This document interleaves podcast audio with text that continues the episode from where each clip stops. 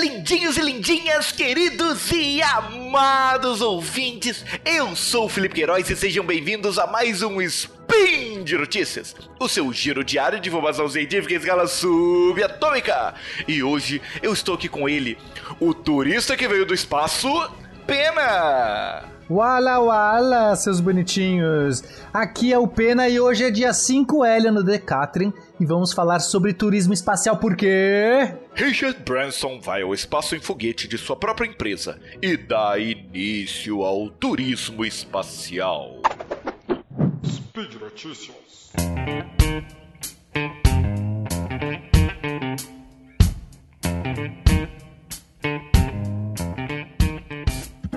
Peninha, que loucura, hein, Peninha? Eu que sabia, loucura. eu sabia que você ia falar isso. Que coisa, que coisa sensacional, Pena. Está Como começando. é bom estar vivo nessa época. Exatamente. Como é bom Felipe. saber que eu estou vivo. Felipe, algo está acontecendo que já há muito tempo, né, já, há muitos esforços de empresas, de pessoas nessa direção, que é o turismo espacial, que seria o momento que um cidadão, uma pessoa como eu, você, quer dizer, se nós tivéssemos muito dinheiro, eu, você, se tivéssemos muito dinheiro, poderíamos, pois é, né? Queríamos ser podres de rico pra isso. Poderíamos ir para o espaço, porque, vamos lá, contrato, quero ir, tá aqui, tem uma empresa que vai, manda ver a Terra lá de cima, redonda, ver o espaço, tem uma experiência de, de gravidade zero, tem todo um, né, um, imagina, se as pessoas vão em parques de diversão, se elas vão em cinemas e espetáculos, esse seria um desses grandes espetáculos para você fazer na sua vida, né? Ver a Terra lá de cima, incrível. Peninha deve ser uma parada mágica, Pena. Não, e deve ser. agora, agora vai se tornar acessível, né? De alguma forma acessível. Exato. Então, assim, é, já, já teve turismo espacial no passado, mas era assim, muito. Era uma coisa muito fora da regra. Era, teve lá alguns bilionários que pa- pagaram para ir para ISS, a Estação Espacial. É, em- É, em- o famoso senhor, o senhor Cirque de Soleil, né? Ele É, o, o dono do Cirque du Soleil resolveu pagar lá pra Rússia para poder voar lá na Soyuz, na nave da Rússia, e ficou na estação espacial e voltou, passou 10 dias pagando aí um valor absurdo de 30 e pouco, 36 milhões de dólares, não é isso, Felipe? Isso aí, isso aí. Em 2009, né, corrigido para 30, hoje. é, 35 milhões em 2009, que daria mais de 45 milhões hoje em dia. Exato. Então assim, já era possível, mas imagina, né, você tem que desembolsar 45 milhões e ainda negociar com a Rússia. Né? Hoje em dia, Tem esse detalhe, né? Agora, o que está acontecendo é o seguinte: a gente teve um voo inaugural da, da Virgin Galactic, que é uma dessas empresas que está promovendo turismo espacial, que tem à frente dela o Richard Branson, que é um desses milionários, bilionários, que é o cara que tem o, o- o conglomerado Virgin. Então ele é dono da Virgin Records, da Virgin, sei lá, dos Ah, videogames. de videogames, é. ah, Tem dos videogames também, é Tem, clássico. é Virgin Games, sei lá, Virgin alguma coisa. E tem a Virgin Gala- Galactic, que faz, é, que, que já veio, já faz muitos anos, já faz pelo menos uns 10 anos, está desenvolvendo uma nave capaz de fazer um voo suborbital, né? Não é um Cara, voo isso é muito orbital. incrível. Não, isso já é muito legal, mas o que só para o público entender, um voo suborbital é aquele que lambe o espaço, ele sai da Terra, sai da atmosfera e volta, ele cai. Você- você joga uma, uma coisa para cima, ela sobe, passa, chega no espaço, passa a atmosfera e depois volta.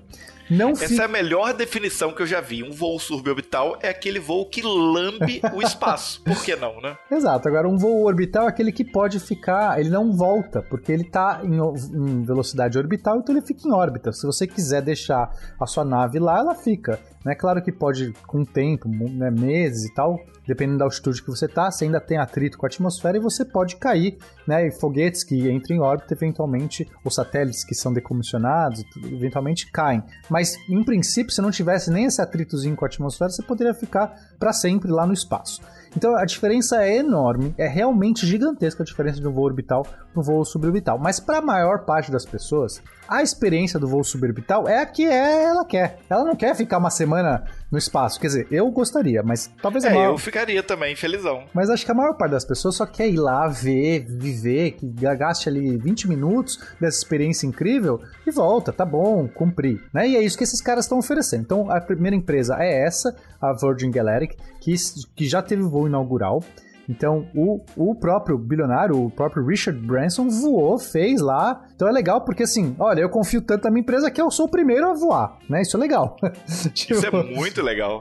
E aí foi super legal, foi documentado. Outro cara que tem uma outra empresa, que é o Jeff Bezos, né, que é o dono da Amazon, ele, ele, ele também é dono da Blue Origin, que está promovendo a mesma experiência, quer dizer, uma experiência similar. Aí é um voo no, New no Shepard, que é a, a nave dele, que também vai para um voo suborbital e volta. Essas duas experiências são similares, elas têm diferenças, só que o Jeff Bezos é sempre o cara que está atrasado, ele sempre é o número dois porque ele está tentando competir com a SpaceX para conseguir fazer, voo, é, por exemplo, pousador na Lua, perdeu. Já, o foguete dele começou a desenvolver antes mesmo da SpaceX e até hoje não conseguiu nem chegar no desenvolvimento que a SpaceX, já teve, então está sempre em segundo lugar comparado com a SpaceX. E comparado com a Virgin Galactic, ficou em segundo lugar também, porque ele ia fazer o voo inaugural agora, quer dizer, vai fazer o voo inaugural dele, só que o Richard Branson fez primeiro. ele seria o primeiro empresário a ir na sua própria nave para o espaço, mas não foi, né, coitado? Não foi, vai ser sempre o eterno segundo lugar, né? Mas vamos, vamos então comparar um pouco as duas experiências, vamos ver qual, é. qual que é a diferença aí, é tudo igual? Eu acho mais importante citar sobre o voo do Jeff Bezos, na verdade, não é nem o fato do Jeff Bezos estar indo para o espaço. Uhum. Mas o fato de que existe uma petição online com milhares de assinaturas pedindo para que quando ele vá, ele fique por lá. Exato. Isso é muito bom. É que o Jeff é Bezos também, né, ele, ele, ele, não é muito querido no geral, né? Assim, claro, milionários no geral não são muito queridos, né? Assim, tem toda essa questão aí de... É, é. Mas o Jeff Bezos acho que é, é, recordista no ódio, né? As pessoas... É, mais de 90 mil assinaturas. Olha isso. Então, Jeff Bezos, se quiser ir e não voltar, tá tudo bem. Acho que o povo não se incomoda. Pode ficar por lá que o pessoal não vai ficar chateado com você. Mas vamos, vamos entender um pouquinho, então, né, qual a diferença. Então, primeiro, eh, vamos falar desse da Virgin Galactic, que foi... Eh, ele acontece numa navezinha que parece um avião pequeno, um Learjet, assim... É meio difícil explicar, né? Depois pega aí... Dá, ele dá é muito bonitinho, ele é né? É bonito. Ele é muito bonitinho. Mas isso é um fato. Ele é muito bonitinho. Não, é muito mais bonito do que o New Shepard, vamos combinar, porque ele tem um perfil arrojado, a, a asa dele é, muda, gira, né? Na verdade, o corpo gira na asa, é realmente tem um monte de coisa. E o que, que acontece? Você, é, ele vem de carona num super cargueiro, um avião gigantesco, cargueiro. Na verdade, são dois cargueiros unidos pela, pelo meio com uma asa. Então imagina você, Felipe, você tem dois aviões cargueiros andando lado a lado. só que você junta é as asas, as duas é asas, bom. você junta no meio e forma um avião só. É muito bom. E no meio dessas asas, embaixo dessa super asa grande, vai o, a nave dele, que é a Spaceship 2, né? Que é, o nome dessa específica é Unity, mas o modelo ele chama de Spaceship 2, é o segundo modelo, que o primeiro, inclusive, já deu pau, teve desastre lá no passado, enfim, não, não importa muito. Quem tiver com dificuldade de visualizar a cena, imagina aquela propaganda do Van Damme fazendo um esparcate entre dois caminhões. É mais ou menos assim. Exatamente. Então, assim, esse super cargueiro decola com essa navezinha na, no seu ventre, na, na, na asa, debaixo das asas. E aí, quando o char tá numa altitude bem alta, se separa, a Spaceship 2 separa-se, e aí em alguns segundos ele já liga os motores e aí ela vai de uma vez. Então ela já tá com uma certa velocidade e altura e aí de repente ele só precisa daquele impulso final para subir, né? E pega assim o impulso, vai para cima e vai. Aí, aí nesse momento que o motor se apaga e fica só um minuto só funcionando esse motor, porque é o suficiente para pegar o impulso que precisa.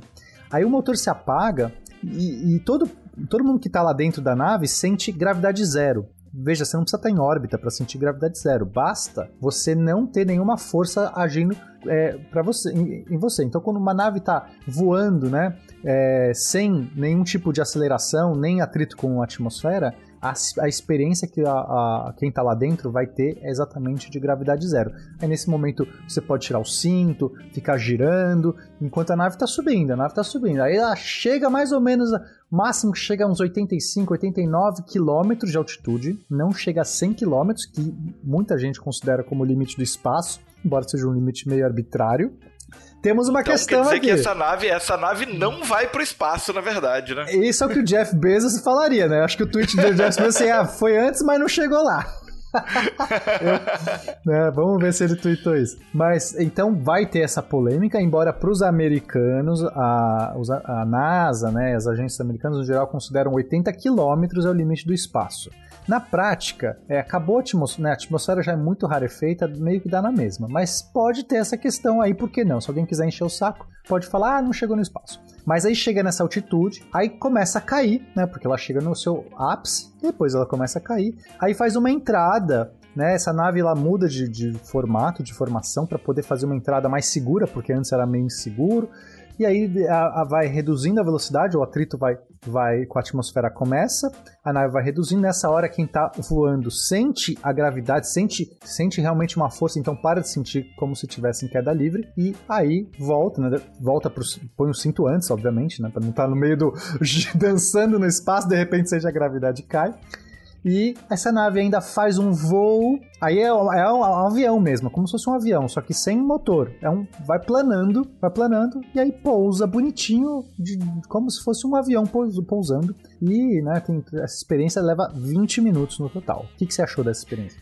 Então, Peninha, é incrível, é incrível. E, e, ficar 20 minutos no espaço deve ser uma parada muito legal. É, na prática, uma... desses 20 é... minutos, você só vai ficar de fato uns 4 minutos na experiência de gravidade zero. Uhum. Mas ainda é. assim, a experiência. Não, na verdade, perfeito. o voo inteiro leva umas duas horas ou uma hora, porque você tem todo que embarcar. Assim, a experiência completa é, é, tipo mais de hora. Mas de fato, voando ali na navezinha é 20 minutos. E no espaço mesmo, que você vai poder ver e tal, é uns 4 minutos. Mas uma coisa me assusta muito no nessa nave específica da, da Virgin, uhum. que é o fato de que ela é toda manual, pena. Isso é muito assustador. Sim, isso é muito legal, né? Então, você tem dois pilotos, piloto e copiloto, que pilotam de verdade. Não é, não tem piloto automático, não tem fly-by-wire, não tem assistência, esses caras, se, se os dois morrerem em voo. Isso é, tá é porque eu lembro, eu penso no airplane lá, no aperte os pintos, piloto, aperte os cintos e o piloto sumiu. Imagina, cara, os caras dão um piriri neles lá, ferrou. Mas, não tem mas Fê, toda vez que você pega um avião, é a mesma coisa, né? Os aviões também. Não, mas o avião tem, tem piloto automático, Mais sei ou lá. menos, pra pousar, mas pousar tem que pousar na mão, né? O avião hoje não pousa sozinho. Se, se o piloto morrer, ele não pousa talvez assim, não precisa, né? Realmente, os aviões hoje estão com uma tecnologia tão avançada que você tá quase pousando, acho que é capaz de já conseguir pousar sozinho. Mas ainda assim você tem que ter os pilotos ali para comandar. Nesse não, nesse quer dizer, nesse é igual nesse sentido que tem piloto e copiloto, mas é, esses caras daqui manobram. É muito legal nesse sentido, porque é uma coisa meio old school, eu até acho legal, né? Realmente tem alguém pilotando a nave, mas dá um, é um, é um elemento a mais, né? E também, na verdade, você tá perdendo dois assentos, né? Porque dá para você levar, acho que uns seis passageiros, então você perderia, você poderia estar levando oito passageiros, né? Se você tivesse esses, esses dois assentos a mais. Mas a experiência é essa, e tem um monte de câmeras a bordo, tem janelas para você ver, janela no, no, piso, janela nas laterais. Então, assim, porque os caras realmente pensaram no jeito para ser o mais experiência de, de, imersão, de você realmente estar no espaço possível. Agora vamos ver o concorrente, né? O concorrente que deve fazer o voo inaugural. Já fez vários voos, na verdade, sem não sendo tripulado. Então, já, em termos de teste, a, a, a, Blue Origin já fez muito teste, fez acho que 15 voos não tripulados na sequência sem dar problema. Então, né, super confiável. A, a, a, Virgin Galactic não fez tantos voos assim antes, mas parece confiável também, tanto é que o cara voou, né? Uhum. É, o próprio Dom. Isso é tipo, é tipo o, o Putin lá dando a vacina pra filha dele, né? Tipo assim, ó, confio mesmo, entendeu? É, é exatamente, né? Se o cara voou, eu, eu vou, né? Eu vou pagar é, lá. O dono da empresa pagou e voou, é. subiu lá e voou. Ah, interessante falar que o custo, né, médio, aí, quer dizer, é, essas coisas ainda podem mudar, mas em princípio a passagem custa 250 mil dólares para você voar, ter essa experiência aí na Virgin Galactic. Agora vamos olhar. É, 250 mil dólares e já tem mais de 600 passagens vendidas aí para uma galera, entendeu? Exatamente. Já tem muita gente Até o Elon Musk acha que vai voar nesse. Ele não vai esperar o dele ficar pronto, porque o Elon Musk, né, que é da SpaceX, não tá fazendo em princípio turismo espacial, embora acho que talvez ele entre nisso também. O negócio dele é ir para Marte, fazer uma nave é, totalmente autônoma e, e reaproveitável e lá lá lá, é outra coisa. Mas, mas ele aparentemente também tem interesse, talvez até que já, já comprou uma passagem para voar no, no do Richard Branson. Agora vamos ver o do outro, do Jeff Bezos, né? O Jeff Bezos é um foguete mais é, vertical, então não é uma nave, não é uma, uma nave no sentido, não é um, não é um, um avião, não, né? ele, ele é mais verticalzão mesmo. Em cima tem uma cápsula. Esse foguete sobe, pum, que nem um foguetão, vai para cima. Quando chega lá em cima, separa a cápsula, se separa do resto do foguete, os dois voltam, né? Então você tem. O voo é mais curto, leva por volta de 10 minutos em vez de 20 minutos do outro. E mas em termos de experiência, momento que você sente gravidade zero e essa coisa, tudo é mais ou menos igual, os 4 minutos. Então aí você tem essa separação, o foguete volta e pousa, a cápsula volta, ela vai volta mais devagar porque ela é mais gordinha, ela tem mais resistência. Em algum momento aciona paraquedas, são três paraquedas, aciona, quando está chegando perto do chão, aciona um último retrofoguete para dar uma aliviada e faz um colchão de ar e dá aquela parada mais tranquila, é, menos violenta, né? Mas é, a, qual que seria a diferença? Acho que cabem acho que oito passageiros, cabe mais do que o outro, porque nesse não precisa de piloto, Fê. Esse aí é totalmente autônomo, não precisa de ninguém, né? Vai não, sozinho. Esses são, se eu não me engano, são seis passageiros sem piloto. Ah, o e o outro outro- são seis, são oito porque tem seis passageiros e mais dois pilotos. Ah, boa. Então, na verdade, os Isso dois aí. levam o mesmo número de passageiros. Isso aí. Beleza. Mas o outro tem uma tripulação maior porque tem os pilotos também, piloto e copiloto. Justo. Esse tem, eu, esse New Shepard, né, essa cápsula tem umas janelas maiores, pelo que eu percebi. Tipo, é a maior janela que vai É o chegar no paredão espaço. de janela mesmo, né? É, assim, tem uma. Eu acho que assim, em termos de visão pode ser até melhor a experiência, talvez. É difícil dizer, né? Assim, é, porque você cola a tela no negócio, você vai ver. Eu acho que tem que, tem que passar. Eu, ó, inclusive, fica aí o convite. Eu quero passar pelas duas experiências pra fazer um review, dizer qual que é a melhor. exatamente, né? Tá bom? Já fica aí, já deixa meu contato pros dois. Eu acho que a gente pode fazer um catarse, um apoia-se aí pra pagar as nossas viagens pro espaço. É aí que tá o problema. Qual é o custo dessa? Essa a gente não sabe, porque vai ter o voo inaugural agora com Jeff Bezos e o irmão dele. E tinha um terceiro assento que eles leiloaram. Leiloaram, né? E, tipo, quem pagar mais vai. E saiu por 28 milhões de dólares. 28. Alguém, é, é inacreditável que alguém tenha pagado 28 milhões de dólares pra estar ao lado de Jeff Bezos. é, né? exato. Eu queria um desconto pra ir, né? Se, pô, se a minha experiência fosse com o Jeff Bezos, eu tinha que ter um desconto. Mas, enfim, aparentemente alguém quis pagar. Mas a gente não sabe qual vai ser o custo verdadeiro, né? Assim, depois desse voo inaugural, quanto que vai ser o ticket ali. É, alguns dizem que deve ser na faixa de 250 mil também, mas outros só falam que deve ser mais. E a gente não vai saber. Isso aí provavelmente só mais pra frente isso vai acontecer. Mas o fato é que os dois estão aí concorrendo com, com um serviço muito parecido, né? Semelhante. Isso é legal. Agora, agora vem a discussão. Na verdade, já acabou já a notícia, a gente já já tá em, já estourou tudo. Vamos só falar mais algumas coisas que tá acontecendo também, Felipe, que é no cinema. O que, que tá acontecendo? Ah, isso é muito incrível, Peninha. Isso é muito incrível porque temos uma reprise, né? da corrida espacial do, do, do século passado. É, ó, se você Por for quê? ver, o, o turismo espacial agora, esse, esse turismo espacial já é uma corrida do turismo espacial, que já é uma reprise da corrida espacial de antigamente. Só que agora Exatamente. empresas aí pra oferecer isso. Mas a gente tem mais uma corrida, é isso, Felipe? O- temos uma corrida porque Tom Cruise, né? Ele mesmo. é, junto com o diretor lá que fez o No Limite da Manhã, junto com ele, o Doug Liman, eles anunciaram que em outubro desse ano eles viajariam para o espaço, para a estação espacial, para filmar, né? Gravar pela primeira vez um filme no espaço. Sem fundo azul, sem fundo verde, vai ser real, vai ser Exatamente, filmado feito no, real no espaço. espaço. Incrível. Isso, isso por si só já é uma notícia incrível. Cara, Sim. olha que maneiro, Tom Cruise vai pro espaço gravar um filme. Só que a loucura é que, dada essa situação, os russos resolveram que vão gravar antes do Tom Cruise. Começou a corrida. Quem chega primeiro e roda o filme primeiro. Eu quero ver qual filme sai primeiro, porque rodar é uma E aí- coisa. Quero ver qual que é, sai e primeiro. aí, tipo assim, eles fizeram todo um anúncio e tal, avisando, convocando quem que seria a atriz que faria o filme. Foi em novembro de 2020 que eles fizeram a seleção. A própria agência espacial russa que tá cuidando disso, ao contrário lá do, do Tom Cruise, né, que é totalmente privado ali. Esse filme tá sendo produzido pra, pa- parece que com apoio da própria agência espacial russa. Exato, né? E- Os caras levaram pro pessoal. Ah, a gente vai ganhar essa É corrida. isso aí. E eles marcaram a chegada deles na estação espacial pra começar a gravação em 5 de outubro, ou seja, eles vão chegar antes do Tom Cruise pra poder gravar no mesmo mês. É capaz vai ser se tipo baterem correndo o ali, ó. risco deles se encontrarem as equipes todas lá na estação espacial. Felipe, seria épico se desse uma rixa lá no espaço, certo? Chega os russos primeiro, depois chega o Tom Cruise, as equipes se bicam, e aí eles vão rodar o filme, o filme vai ser vida real, vai ser um documentário, vai ser os dois bom. brigando pra ver quem consegue aí dar, dar pau na nave, porque os caras vão querer usar no mesmo momento, vão passar questão de segurança, vão, vão- não vão fazer, e aí a nave, a ISS vai dar pau, vai começar a dar explosão, e aí não vai ser mais filme, vai ser vida real, vai ser documentário, é isso filme E que eu quero tipo ver. assim, o- eu quero, eu quero ver o Tom Cruise correndo no espaço. Exato. Correndo em gravidade zero deve ser muito incrível. eu quero. Quero ver ele lutando com os russos no espaço. Imagina, lutando gravidade zero. Isso é o que eu quero ver. Já fica aí meu, meu, meu voto aí pra que aconteça esses incidentes em órbita. Felipe, É isso, estourar, ué, que é futuro filme. É o Tom Cruise. Tom Cruise, ele não morre. Ele, ele, ele não usa dublê, né? Você sabe que o Tom Cruise, ele tem essa Exatamente. coisa de querer fazer vida real. Ele que sobe no avião de verdade. Então, eu acho que é o Tom Cruise que falou, eu quero ir pro espaço filmar de verdade. Não quero esse fundo verde, não. Me arranje pra ir no espaço. Ele quer sair do... Fazer uma caminhada no espaço sem dublê. Eu tenho certeza que é isso que ele quer fazer. É, vai, vai ser incrível, Pena. Vai ser incrível. Estouramos o nosso tempo. Desculpa aí pra quem, quem se incomoda. E se você não se incomoda, ótimo.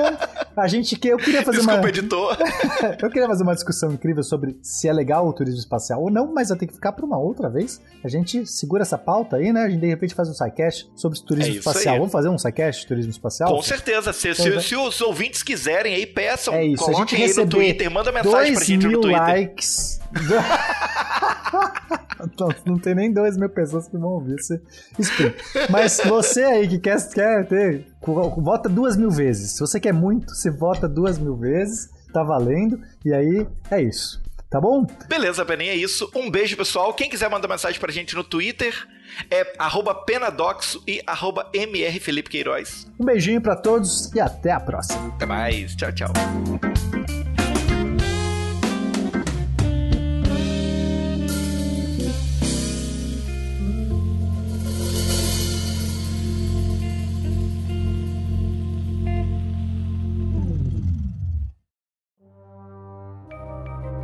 Este programa foi produzido por Mentes Deviantes. deviante.com.br